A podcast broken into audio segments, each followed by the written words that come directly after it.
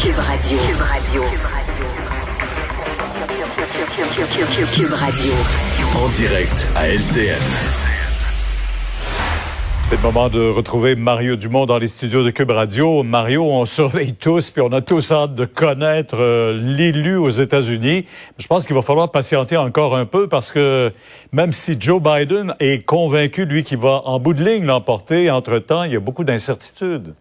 Il y a un peu d'incertitude. On va peut-être avoir quand même des réponses ce soir parce que là, les votes, on va finir par les compter et avoir un, un, portrait plus clair ce soir ou demain. À mon avis, au plus tard, demain en après-midi, on va avoir un portrait euh, qui est plus clair. Deux choses à dire. Euh, Monsieur Biden, quand même, qui a fait un geste assez habile cet après-midi, s'est adressé à la presse, a fait des appels au calme, mais a commencé en disant, je viens d'avoir un briefing. Il a pas dit de qui, puis il a pas dit un briefing de nouveau président. C'était bien amené. Il vient d'avoir un briefing sur la COVID, l'état de l'économie. Euh, la COVID est très grave euh, dans le pays présentement, les pires journées. Mais donc, c'est... C'est juste sur la frange de préparer les esprits au fait qu'il commence à avoir des briefings comme quelqu'un qui, qui devient président sans aller trop loin, sans utiliser les mots. Euh, l'autre affaire qui me frappe, Pierre, en attendant le résultat final, c'est les deux fils de Donald Trump qui, les deux cet après-midi, euh, ont attaqué le Parti républicain, ont attaqué, dans le fond, leur parti sur le fait que dans leur guerre, parce que là, ils sont en euh, procédure judiciaire, en attaque, disent qu'il y a des fraudes partout. Eux, Trump, c'est quelque chose, des messages Twitter sur les fraudes qu'il y aurait à gauche et à droite. Et personne dans le Parti républicain ne les appuie. Et là, ils ont attaqué le Parti républicain en voulant dire, vous, vous nous laissez tomber, vous laissez tromper le président, on va s'en souvenir, etc. Et ça, ça me dit qu'il y a une fissure qui est en train de s'ouvrir et que si on avait des résultats peut-être un peu plus, un peu plus de votes comptés qui donnent une victoire, que certains médias commençaient à accorder la victoire à Joe Biden, la fissure, ça pourrait devenir le Grand Canyon pour rester aux États-Unis entre le Parti républicain et le président Trump, donc plusieurs républicains. Déjà qu'il y, en a, il y a des républicains qui ont commencé à dire, ben, il faut compter tous les ah votes. Oui, oui, oui, qui se sont un peu. Mais là, on pourrait se dissocier davantage, dans le fond, en disant au président, en montrant la porte au président, en disant, mais garde, t'as perdu les élections. euh, donc ça, ça c'est un élément fondamental, s'il une fissure entre le clan Trump et le reste du Parti républicain. Et on a hâte de voir maintenant jusqu'où iront ces poursuites, parce qu'il y a beaucoup de choses qui se disent. Ouais. Mais jusqu'où mais, mais Pierre, dans le cas, il y a des poursuites qui semblent frivoles quand on veut arrêter les gens de compter les votes. Mais, les recomptages judiciaires, ça, c'est très ah, justifié. ça, on comprend bien que c'est effectivement quand on a des résultats là, à un demi de 1% d'écart, des très faibles écarts sur des millions de votes, que le président Trump veut qu'on aille vérifier, faire le recomptage, ça, il a tout à fait le droit, c'est tout à fait légitime.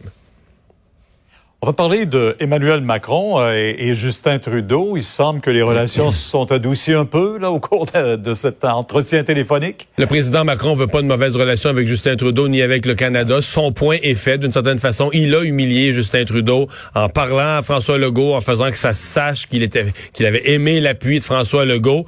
Euh, Monsieur Trudeau, euh, c'est pas fort, Monsieur Trudeau, il a quand même changé sa position, qui a fini par se rallier à ce que disaient Macron et, et Legault, mais quelques jours en retard. Est-ce que tu peux vraiment changer ta position sur une question aussi fondamentale que euh, la liberté d'expression dans le cadre de, commentaires sur des gens qui ont été décapités en France? Pas évident pour M. Trudeau. Ceci dit, il n'y a pas vraiment de dommages politiques pour Justin Trudeau, parce qu'au Canada anglais, d'abord, tout le monde s'en fout, personne parle de ça. Et au Québec, M. Trudeau a déjà un vote où on le connaît, il est multiculturaliste, tout ce qui touche de près ou de loin ces questions d'identité ou de liberté d'expression, il n'est pas là. il y a bien des gens qui l'apprécient comme ça. Donc, je ne pense pas qu'il y a une sorte d'humiliation par la France de Justin Trudeau. Je ne pense pas, par contre, qu'il y ait pour lui un prix politique élevé. Avec 261 cas encore de COVID à Montréal, est-ce qu'on peut espérer revenir en zone orange? En tout cas, à la santé publique régionale, on le souhaite, d'avoir certains aménagements dans, toutes ces mesures. Je vais séparer ma réaction en deux à ça. D'abord, qu'un document comme ça existe, c'est rassurant. Pierre, il faut que, comme collectivité qu'on réfléchisse à comment on va assouplir les mesures, comment on va vivre avec la COVID. On peut pas rester enfermé comme ça. Donc, ce sont des réflexions qui doivent avoir lieu et moi, je suis rassuré de savoir qu'elles ont lieu. Maintenant, est-ce qu'il y avait à ce moment-ci d'un coulage, que ce document tombe sur la place publique pour faire plaqueter le monde, puis garde la santé publique de Montréal, les autres ils voudraient, puis donner toujours un petit encouragement à ceux qui veulent défier les règles. Je pense que le gouvernement du Québec visait le 23 novembre. Le gouvernement de M. Legault sait qu'il va devoir prendre ce genre de mesures, ce genre d'assouplissement pour rééquilibrer la vie. Mais là, pour l'instant, on était encore en mode jusqu'au 23 novembre. Il faut faire baisser le nombre de cas. On a le plus gros nombre de cas en deux semaines aujourd'hui. Faire baisser le nombre de cas.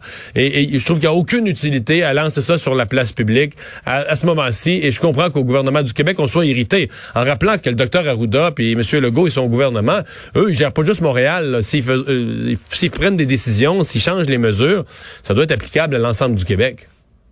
En même temps, si on veut un message clair, il faut que ce soit clair. Là. Oui, là, ça crée juste le, coulage. Avec ci ou avec le coulage du document pour l'instant ne crée que de la confusion. Quand il y aura de nouvelles règles, il faudra qu'elles soient annoncées clairement pour tout le monde. C'est pour ça que les discussions préalables ou ce genre de documents, ça devrait rester entre les gens qui ont à discuter, pas les couler dans le public pour créer de la confusion. Mario, merci. On vous écoute demain 10h sur LCN. Au revoir. Au revoir.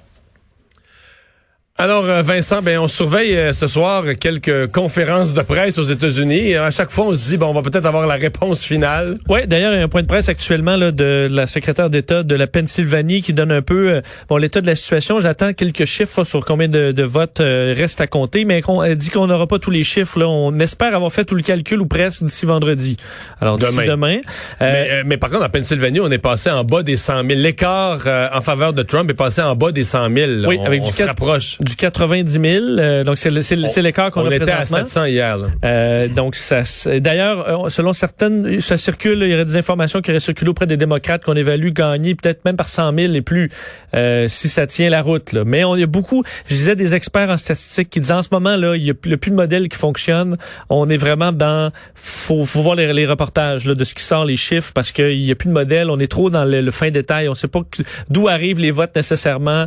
Alors, il... Ce qui arrive de Philadelphie, de la banlieue est-ce que ce sont des votes des militaires hors État? Il y a les euh, votes aussi, dépendamment des endroits, qui sont, comme en Arizona, les votes par la poste, qui sont arrivés très tôt, sont démocrates. Et ceux qui sont arrivés très tard sont républicains. Donc, dépendamment de quand est arrivé euh, la poste, ça peut varier. Je te dire, donc, à surveiller, parce que selon plusieurs, le Nevada, c'est pas mal réglé. Alors, c'est qui d'autre, la Pennsylvanie, Arizona et Georgie, est donné à Biden et ça confirmerait la victoire. Georgie, ce soir, euh, va être à surveiller. Il y a des chiffres qui rentrent. C'est 9500 d'écart.